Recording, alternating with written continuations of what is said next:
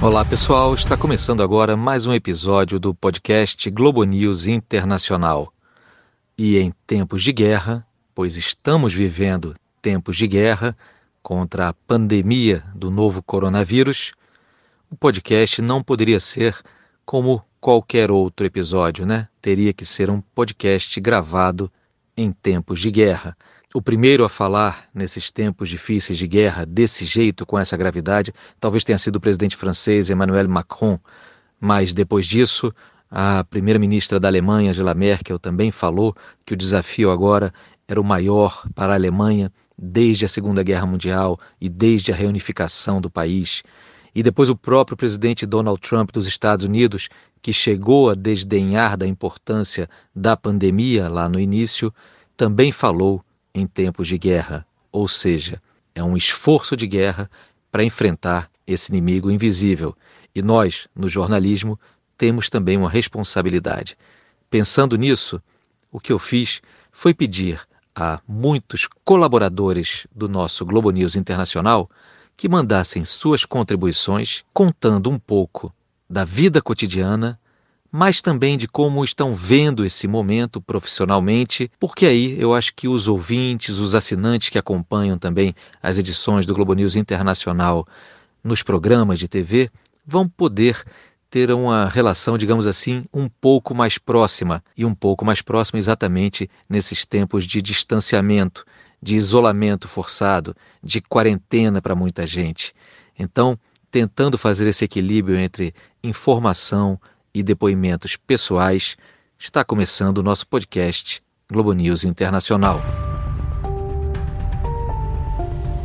Vou logo chamar a primeira contribuição que vem lá de Nova York, de um colega querido que anda sentindo bastante esses tempos. Fala aí, Guga Chakra.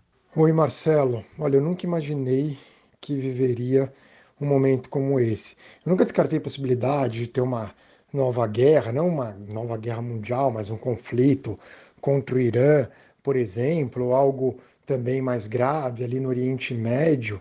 Mas essa pandemia do novo coronavírus, por mais que eu lesse reportagens sobre o risco de um vírus realmente causar um impacto gigantesco em toda a humanidade, sempre no fundo se acha ah, não vai acontecer, mas aconteceu.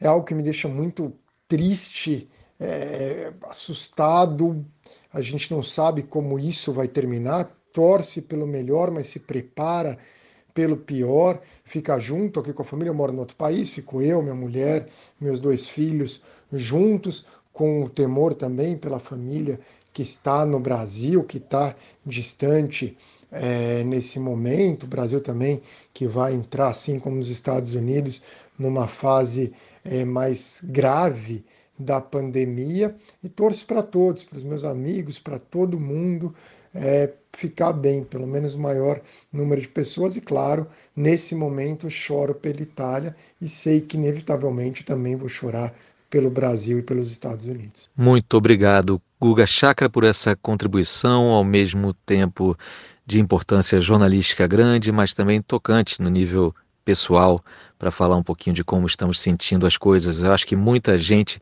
vai poder ter alguns pontos em comum ao longo desse episódio com muitos dos relatos dos profissionais de jornalismo que vão estar tá aqui é, mostrando como estão passando esses dias complexos. Então, dos Estados Unidos, vamos dar um pulo no continente que ainda não foi tão atingido assim, mas que a própria Organização Mundial da Saúde já alertou para que esteja preparado para o pior. Eu estou falando da África. A África, com suas diversidades e a sua grande desigualdade também entre países, a África não é uma só. A África tem realidades muito distintas de norte a sul e já enfrentou muitas epidemias. Países africanos tiveram que lidar e têm que lidar ainda hoje com a AIDS, o vírus HIV. Países africanos também enfrentaram com galhardia, força e perseverança doenças virulentas como o ebola. Os países africanos agora estão tendo que reestruturar e redirecionar toda a sua estrutura de saúde para o combate também à pandemia. Vamos ouvir Vinícius Assis, lá de Joanesburgo. Tem mais de 30 países africanos registrando casos confirmados, são aproximadamente até agora uns 850, porque esse número está mudando toda hora. 19 né? mortes em cinco países africanos. Agora, os governos estão dizendo que 84 pessoas em oito países africanos se recuperaram. Esses números podem ser considerados baixos em relação aos números que a gente está vendo aí na Europa, na Ásia. Isso é o que está me chamando a atenção e chamando a atenção de muita gente também, porque a África tem um histórico, inclusive, de epidemias é, doenças, enfim. Aliás, talvez seja isso que esteja fazendo com que muitos presidentes estejam tomando medidas restritivas até antes, em alguns casos, de algum paciente realmente ser confirmado, de algum caso realmente é, é, ser registrado no país. Angola, por exemplo, suspendeu os voos internacionais mesmo sem ter um caso confirmado sequer. O que está me chamando aqui a atenção também é, é, como as embaixadas do Brasil estão ajudando os brasileiros que estão aqui. É, Moçambique, a Embaixada da África do Sul emitiram alertas recomendando aos turistas brasileiros que antecipassem a, a, a volta para casa. É, a Embaixada do Brasil no Egito também está ajudando muito brasileiro. É, o pessoal está tá, tá, tá com um pouco de dificuldade, é muita gente tentando voltar mas as embaixadas estão fazendo o que podem para ajudar os brasileiros que estão aqui. Está um pouco complicado a gente trabalhar, estou trabalhando de casa, está um pouco complicado a gente trabalhar checando informações, enfim, a gente está se unindo, nós, os, os, correspondentes, estamos nos unindo, né? Fizemos um grupo aqui, a gente está dividindo informações, até mesmo para a gente não levar para o nosso público boatos. Aliás, a África do Sul criminalizou a prática de, de, de compartilhar informações falsas. Quem fizer isso, neste momento, pode pegar até seis anos de prisão. Depoimento importante do Vinícius Assis. Muito obrigado. Desejo saúde para você, Vinícius, para todos os brasileiros vivendo aí na África do Sul, mas também em Angola, Moçambique e para todos os africanos também.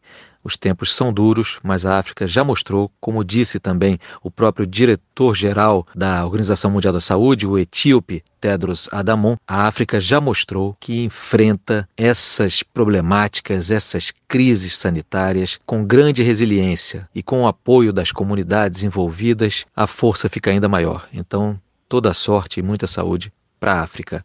Agora vamos voltar aqui para a chamada capital do mundo, Nova York, com Carol Cimente, que além de jornalista, colega nossa, colaboradora do Globo News Internacional, é também mãe de primeira viagem, o que faz toda a diferença. Oi Lins, oi todo mundo, aqui é a Carolina, diretamente de casa em Nova York, tendo que se ajustar, assim como todo mundo. Nós jornalistas também queremos continuar fazendo o nosso trabalho, o trabalho de informação nesse momento é vital então a gente está dando um jeito de ser resiliente e colocar o nosso trabalho no ar como quer que seja.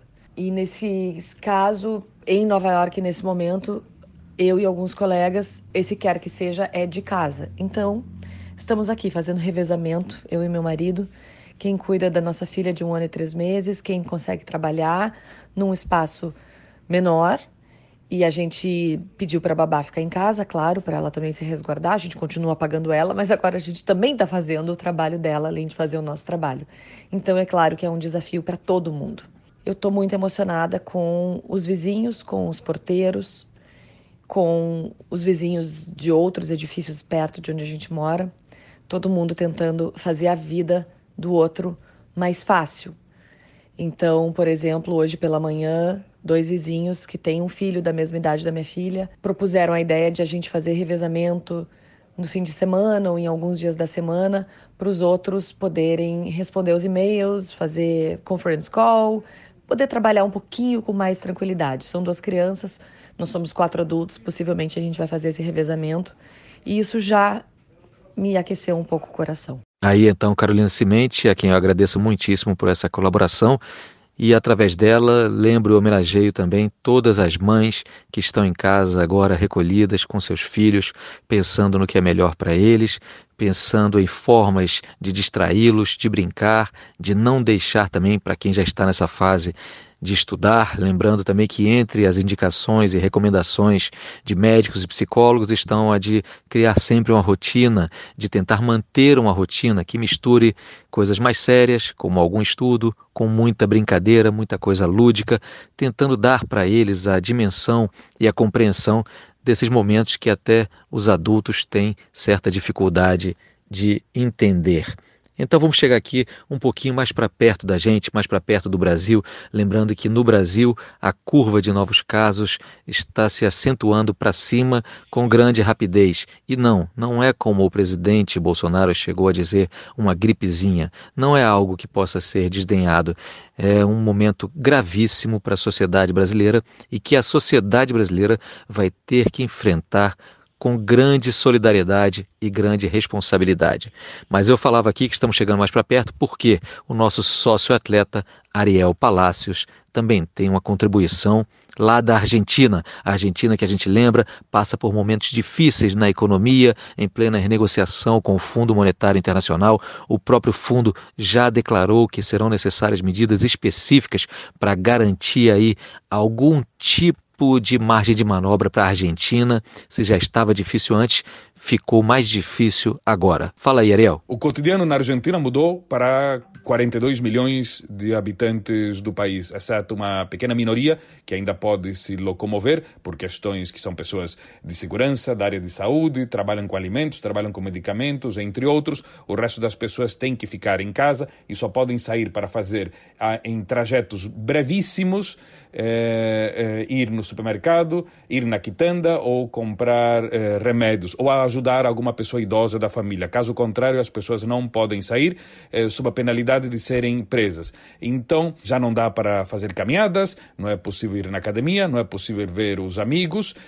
isso foi o que mudou. Mudou também que é preciso uma disciplina interna doméstica para se mexer, para fazer exercícios e para não ficar pensando pensando de forma negativa. É sempre preciso pensar no futuro, é sempre preciso dar uma animada.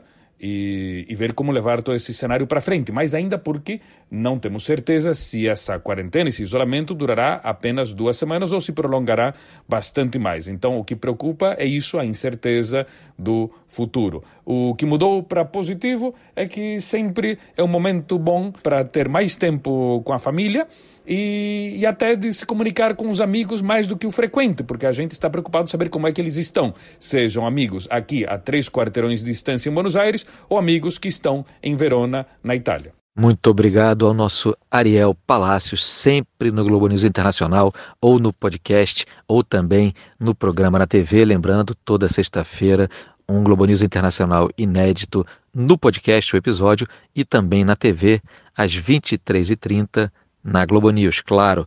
E vamos tocar em frente porque o nosso podcast não para e são tantas as informações.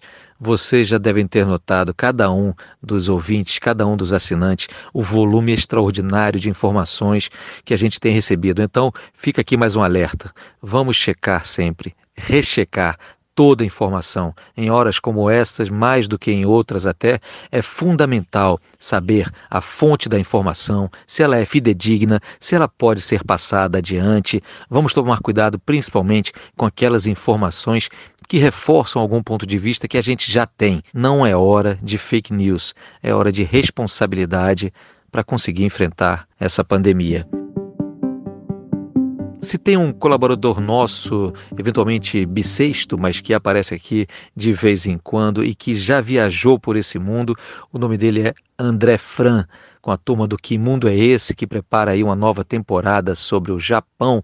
O André Fran fez mais viagens há alguns meses e teve até no Japão quando a epidemia vinha dando as caras por lá. Claro que em toda a segurança, claro que não se expôs a risco algum, mas ele viu de perto como a Ásia vinha lidando com essa questão. E o Fran também é pai, também é pai de criança e também está enfrentando isso como um profissional da informação e como um pai de família, um marido, alguém preocupado em lidar com esse problema tão grande. Diga lá, André Fran. Fala Lins, pessoal do Globo News Internacional Podcast, falando diretamente do meu isolamento social aqui no meu cantinho na Zona Sul do Rio de Janeiro, com mulher e filha de 3 anos de idade, ou seja, está sendo aquele home office com requintes de pânico e desespero, mas é, é o que temos que fazer, é a nossa parte. E também com a veia jornalística, venho já há algum tempo acompanhando né, a pandemia do coronavírus e tentando alertar principalmente meus pais que estão no grupo de risco pela idade e percebendo quanto é difícil segurar esse pessoal em casa. E a gente vai percebendo isso também aqui pela, pela cidade e pelo Brasil como um todo, pelas notícias que a gente vai acompanhando. E preocupado por ver que outros países como a Itália, que demorou a agir depois do primeiro caso e depois da primeira contaminação comunitária, ou vendo o caso do Irã, que as autoridades no caso deles, né, por conta das eleições parlamentares, não querer mostrar fraqueza ali do governo iraniano, demoraram também a comunicar de forma clara e eficiente essa ameaça, ou até mesmo da China, né, que foi necessária uma quarentena, um lockdown, né, uma trancar e isolar mesmo a região inteira para conseguir achatar a curva, como a gente já está ficando conhecido esse termo, né, de que é possível e, e que é necessário para você conter, se não o avanço do vírus, mas pelo menos não sobrecarregar o sistema de saúde e também pensando no nosso sistema de saúde, né, o quanto ele vai poder é, suportar essa curva que está ainda em ascendência de contaminação aqui no Rio de Janeiro, no Brasil. Então a gente fica preocupado acompanhando isso tudo, mas tentando a nossa maneira, né, e, e que é o nosso dever e o nosso trabalho informar as pessoas sem pânico, mas eu acho que cada vez com mais atenção e tentando fazer com que elas acordem para a necessidade, pela importância para o carioca, no, no, meu caso aqui falando, se manter em isolamento social nesse momento. Essa é a minha visão, direto aqui do meu bunker da quarentena do coronavírus, aí para o pessoal do Globo News Internacional Podcast. Abraço. Esse foi então o André Fran, que já viajou o mundo inteiro e mais um pouco. Ou se não foi isso tudo, é quase isso. Um outro colaborador nosso no Globo News Internacional está baseado há alguns anos em Londres, mas também já teve muito para lá e para cá. Estou falando, claro, do repórter correspondente Rodrigo Carvalho. Aliás, eu aconselho nesses tempos de isolamento forçado, de distanciamento social. Rodrigo Carvalho também é escritor de mão cheia e vale a pena revisitar dois livros que ele escreveu. Um sobre aquela história dos mineiros chilenos que ficaram presos numa mina, 33 mineiros durante dois meses. E o outro é um livro que também tem a ver com confinamento, sobre aqueles meninos de um time juvenil, infanto-juvenil, lá da Tailândia, que ficaram presos numa caverna que acabou ficando semi-submersa por causa de uma enxurrada e desmoronamento. Então a obra de Rodrigo Carvalho fala bastante de confinamento, vale a pena conferir. E eu pedi também que ele falasse um pouco desses dias estranhos, da rotina complexa e como ele tem visto a situação toda da pandemia lá do seu posto avançado em Londres. Salve amigos e amigas. Estou chegando em casa aqui no norte de Londres, passando pela rua principal, os pubs, os bares aqui, né, tradicionais, estão todos fechados, um baixo astral só. Ah, não só aqui, mas lá no centro, fui gravá-la hoje, perto do parlamento, vazio, vazio, irreconhecível o centro de Londres. E olha que o governo aqui nem impôs isolamento obrigatório, né? Mas na prática é isso, as pessoas estão intocadas já, enfornadas em casa. Eu tô casa, escritório, escritório, casa. Vou na rua gravar rapidinho, mas tento me expor né, o mínimo possível. O que é até uma questão, né? Porque, claro, eu quero me resguardar, ficar em casa com, com esposa e cachorro, ficar né, cumprindo ali meu, meu dever de casa, de não não, né, não, por, não só por mim, mas também para não correr o risco de passar o vírus para outras pessoas. Mas tem uma questão jornalística aí, né? É natural que o repórter, nessas horas, dê um passo à frente para mostrar aquela realidade, sem heroísmo, sem imprudência, mas é natural. Tem sido dias aqui de muitas reflexões para todos nós, né? Pessoais e também quanto sociedade, né? Os sistemas de saúde dos quais a gente depende, relações trabalhistas. Aqui no Reino Unido, muita gente ganha por hora então, se você é dispensado do trabalho, você fica sem dinheiro. Que relação é essa, né? Como é que a gente vai recomeçar quando esse vírus for embora, né? Sob quais condições, quais termos? A gente tem muito que aprender aí, mas receba meu abraço, vai passar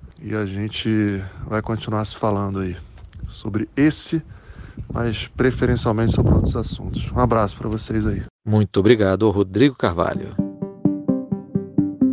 Agora vai ter a voz do acadêmico, que também ajuda a gente sempre a contextualizar, a dar um pouco de perspectiva histórica sobre o que está acontecendo.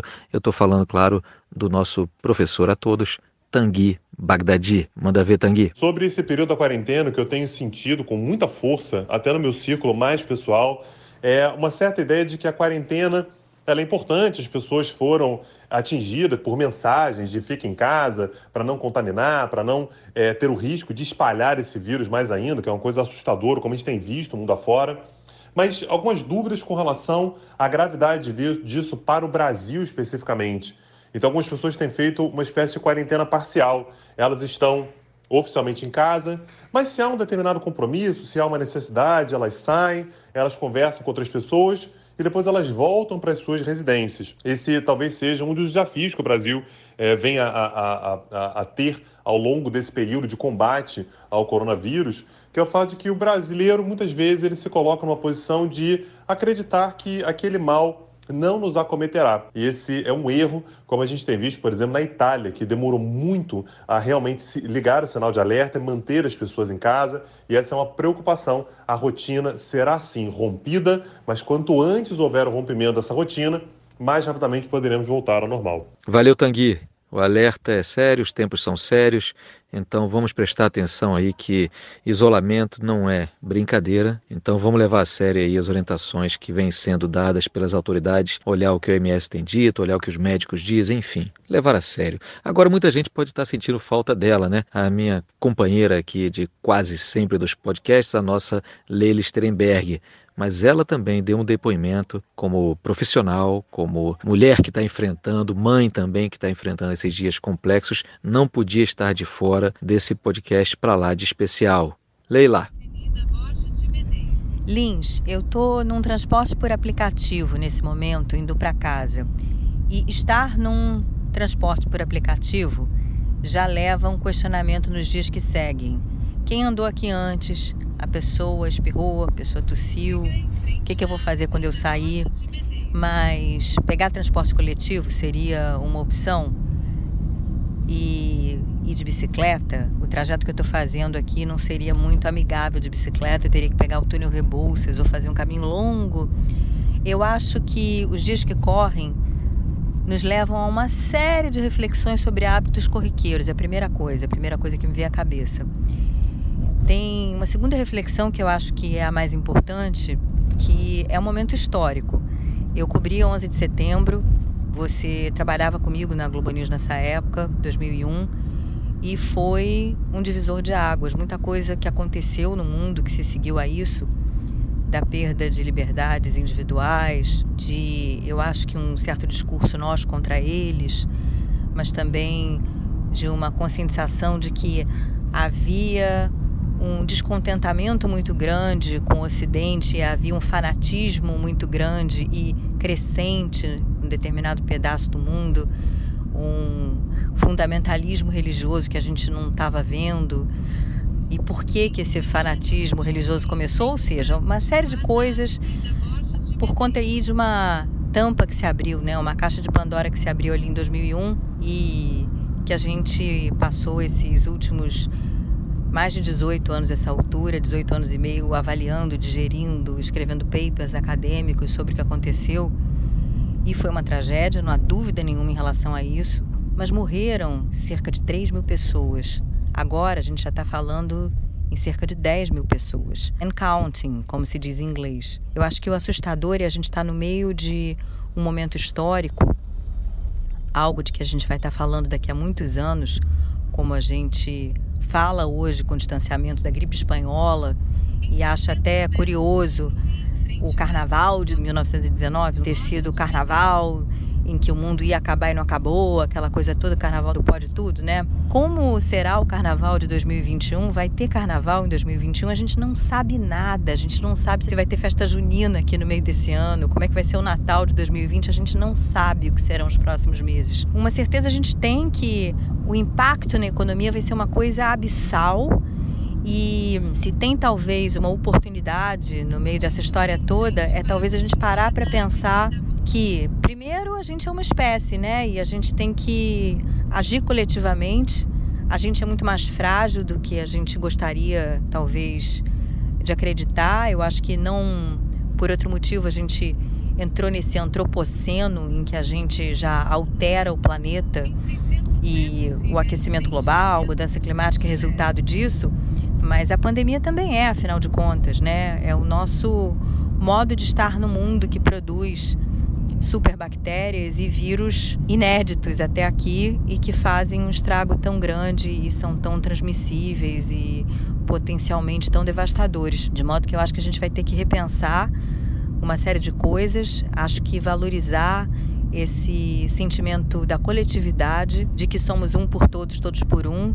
Isso é muito importante e que consigamos aí dar conta desse enorme desafio, sobretudo para um país que acho que vai ter suas fragilidades expostas de uma maneira muito cruel e suas desigualdades também. Teremos muito o que falar sobre o que está acontecendo e está apenas começando. Isso que é assustador. A gente, uma semana atrás, gravava podcast sobre coronavírus, mas ainda achando que ah, vai ter eleição, vai ter o primeiro turno da eleição na França, vai ter eleição na Baviera. De repente, está todo mundo em casa, ninguém sairia para votar essa altura do campeonato, não tem condição. Ou seja, tudo mudou muito rápido de uma semana para outra e eu estou gravando esse depoimento aqui. É uma sexta-feira, o Rio de Janeiro está vazio, praticamente não tem trânsito.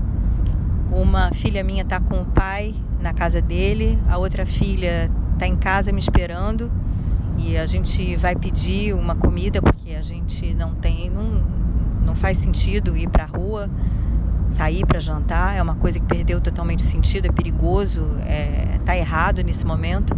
É isso, Lins. E como dica cultural, a gente já falou de A Peste, do Camus, a gente já falou de O Amor nos Tempos do Cólera, do Garcia Marques. É para parar para ler tudo isso e muito mais, parar para ler todos os livros que nos levam a uma reflexão aí sobre nós enquanto espécie. Eu gosto muito do Aqui Estou, Jonathan Safran Foer, que não fala de epidemia, não fala de pandemia, mas fala de guerra. Estou pensando assim em alguma música um pouco mais. Eu sempre gosto de uma dica musical, alguma coisa mais para cima, né? Sei lá, vamos botar a Pastoral do Beethoven.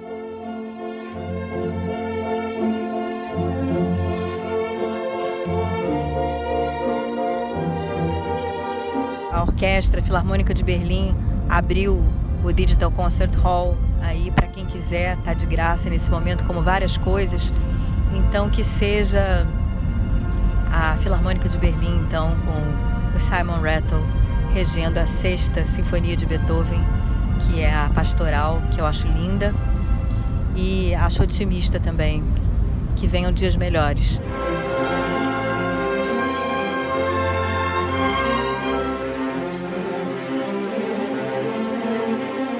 E com esse depoimento da Leila Strenberg, a gente vai chegando ao final de mais um episódio do podcast Globo News Internacional. Um episódio um pouco diferente, mas convenhamos, vivemos tempos bastante diferentes, ainda viveremos por algum tempo dessa forma, com a situação mudando dia a dia, com novas exigências surgindo dia a dia, mas acima de tudo, é hora de manter a calma sem perder de vista a gravidade do momento, sem pânico, mas com muita seriedade.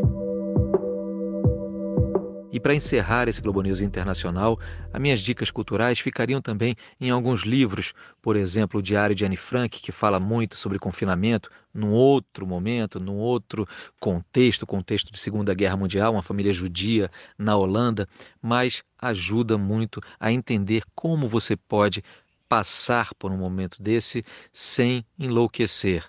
Então vale a pena voltar ao diário de Anne Frank. Eu iria também talvez para algum livro mais leve, quem sabe buscar um pouco do autor italiano Dino Buzzati, que tem ali no Deserto dos Tártaros, seu livro mais conhecido, mas que tem uma obra que vale a pena revisitar. Eu busco nessas horas ler também bastante literatura policial, é algo que diverte, que relaxa. Então, é, Manuel Vázquez Montalbán é um autor espanhol que eu aconselho a todos buscarem pela obra. E já que eu pintei na Espanha, a gente vai encerrando esse Globo News Internacional, sem antes, claro, deixar de agradecer a nossa companheira editora, repórter bissexta também, Danusa Matiasi, pelo trabalho de edição e ajuda nessa costura. Mas a gente vai encerrando ao som de uma música de um espanhol, na verdade de um catalão, o cantor Louis Llach, que teve na música L'Estaca, a estaca, traduzindo em português, claro, uma espécie de hino em prol da independência da Catalunha. E, dado momento na letra, dá para entender, ele fala assim: se você puxa forte daí e eu puxo forte daqui, ela vai cair. Essa estaca. No caso, ele está se referindo ao governo central de Madrid, a Espanha. Ele defende a independência da Catalunha. Mas hoje, a estaca é a pandemia que assusta o mundo, que tem matado tanta gente e feito tantos infectados mundo afora. Mas se todos, em solidariedade, em comunhão, trabalhando com as organizações multilaterais, governo a governo, os estados junto com o setor privado, cada cidadão, cada indivíduo se unirem e puxarem forte de cada lado, essa estaca da pandemia também vai cair um dia. E aí, como disse o Jorge Drexler, numa musiquinha que a gente passou até outro dia, voltarão os tempos dos abraços, os tempos de estarmos perto um dos outros. Enquanto isso, vamos encerrando agradecendo a vocês mais um episódio do Globo News Internacional ao som de Louis Llach com L'Estaca.